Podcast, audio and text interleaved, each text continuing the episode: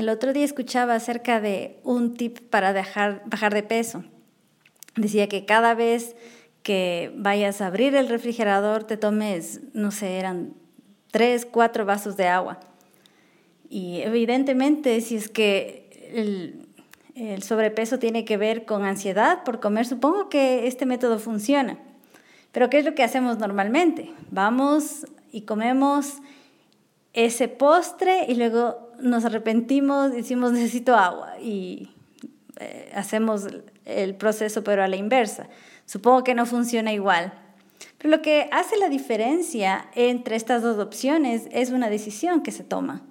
Porque el momento en que esa persona que ha decidido tomar tres, cuatro vasos de agua antes de abrir el refrigerador, el momento que está abriendo el refrigerador sí se acuerda pero toma una decisión y dice, no, no, lo abro, lo abro. O toma la decisión y dice, espera, voy a tomarme estos tres, cuatro vasos de agua. Y me acordé del viaje que hicimos hace poco a Guayaquil, en donde visitamos esta pileta monumental de aguas danzantes, así se llama, está en el malecón del estero, desde ahí se ve, desde el malecón del estero salado, la vimos en la noche y mi hijo, me, como era de noche, no se veía muy bien qué es lo que había alrededor de la pileta, porque la pileta está iluminada.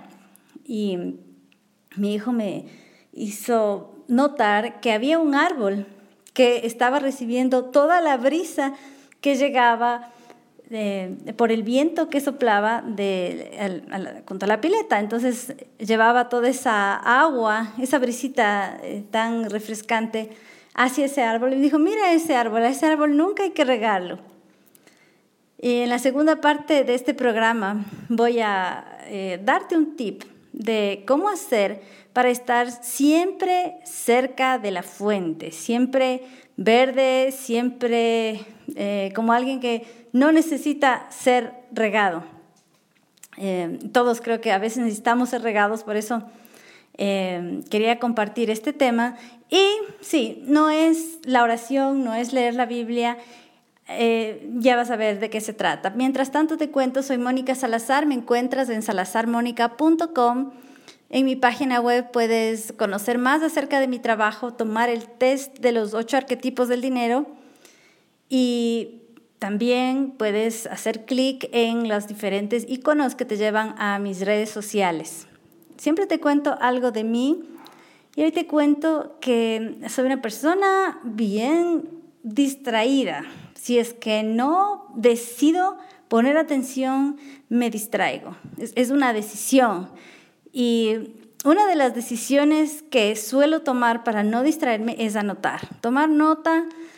Casi nunca reviso completamente mis notas, no soy de revisar demasiado mis notas, pero si soy de anotar, aunque sepa que no los voy a revisar, porque sé que cuando anoto es mucho más fácil para mí retener cualquier información. La recomendación de hoy es la reunión de oración, justamente por lo que vamos a hablar hoy día, de estar cerca de la fuente. Y te había dicho, el, eh, lo que hace la diferencia no es necesariamente la oración, pero de todas formas, mira cómo la oración es de tanta ayuda Así que te invito a las reuniones de oración de todos los lunes a las cinco y media de la tarde, hora de Quito. Y em, tú solo debes inscribirte gratuitamente en salazarmónica.com barra oración. Ahí vas a recibir las instrucciones, entras y no tienes que hacer nada realmente, no necesitas micrófono, no necesitas cámara vas a, poder acceder a esta reunión de oración en la que siempre tomamos un pasaje bíblico y vamos orando en unidad respecto a este pasaje. Y no tienes que saber orar tampoco para entrar porque em, tu participación es individual y es privada. y bueno, entonces, ¿cómo hacemos para estar cerca de, este, de esta fuente. Hay un em, pasaje bien interesante que habla, dice la vid verdadera, Jesús la vid verdadera en Juan 15. Y ahí dice, yo soy la vid, vosotros los pámpanos, el que permanece en mí y yo en él, este lleva mucho fruto. Y quiere decir que em, Jesús es, es, la vida, es la, es la, planta, es el tronco, es, es, es, la planta en sí misma y nosotros somos esos, esos pámpanos de uvas. Si tú agarras un pámpano que aún no esté maduro y lo sacas de la vid, eso más tarde o más temprano va a secarse y nunca va a llegar a madurar. Y va a quedar duro, no va a ser útil.